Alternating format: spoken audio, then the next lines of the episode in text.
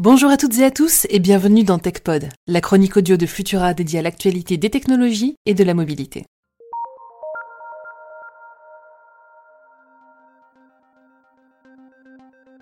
Vous en avez probablement entendu parler. La semaine dernière, Mark Zuckerberg a fait le show lors d'une conférence virtuelle en annonçant que l'ensemble des activités de Facebook seraient désormais réunies sous une seule marque, Meta.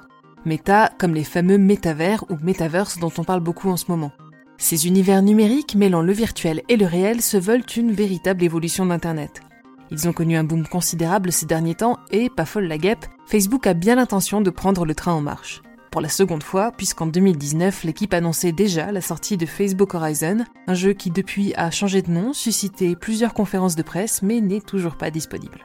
Alors en attendant l'explosion de ce futur numérique dont nous observons la pose des premiers jalons, prenons le temps de parler histoire et remontons aux sources du web. L'incontournable World Wide Web, qui reste la partie la plus visible d'Internet, a un tout petit peu plus de 30 ans. Parmi les 1,9 milliards de sites web recensés par le compteur Internet Live Stats, il y a encore le tout premier d'entre eux, une page blanche rudimentaire simplement intitulée World Wide Web, affichant quelques pages de texte et une série de liens renvoyant vers d'autres pages. Ce témoin des premiers instants du web a été publié le 6 août 1991 par celui que l'on considère être son créateur, Tim Berners-Lee un ingénieur britannique qui travaillait à l'époque pour le CERN.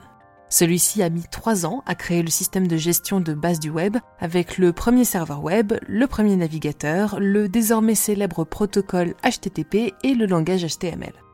Pour la petite histoire dans la grande, c'est avec un ordinateur assez spécial que Tim Berners-Lee a créé le web. Il s'agissait d'un Next Computer. Cette marque ne vous dit peut-être rien, mais elle se trouve à la croisée des chemins des stars du numérique puisque c'est une création d'un certain Steve Jobs. Avant de revenir dorer le blason de la marque à la pomme, Feu le patron d'Apple avait été gentiment poussé dehors durant plusieurs années.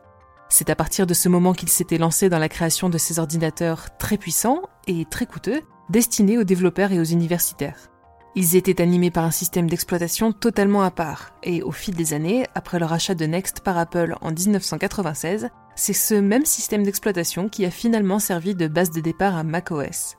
De petites histoires dans la grande histoire du web dans lequel nous pourrons bientôt plonger, peut-être sans ordinateur, sans smartphone, mais avec des lunettes et des accessoires dignes des meilleurs films des années 80. Pour ne rien manquer de l'actualité technologique et scientifique, rendez-vous sur les plateformes de diffusion pour vous abonner à Fil de Science et à nos autres podcasts. Vous pouvez désormais retrouver la chronique TechPod tous les jeudis matins sur Radio Nova dans la rubrique TechPaf. Si cet épisode vous a plu, pensez à nous laisser un like et un commentaire sur Tumult, ainsi qu'une note sur vos plateformes de diffusion préférées. On se retrouve la semaine prochaine pour un nouveau concentré d'actualité technologique. Bonne semaine à tous.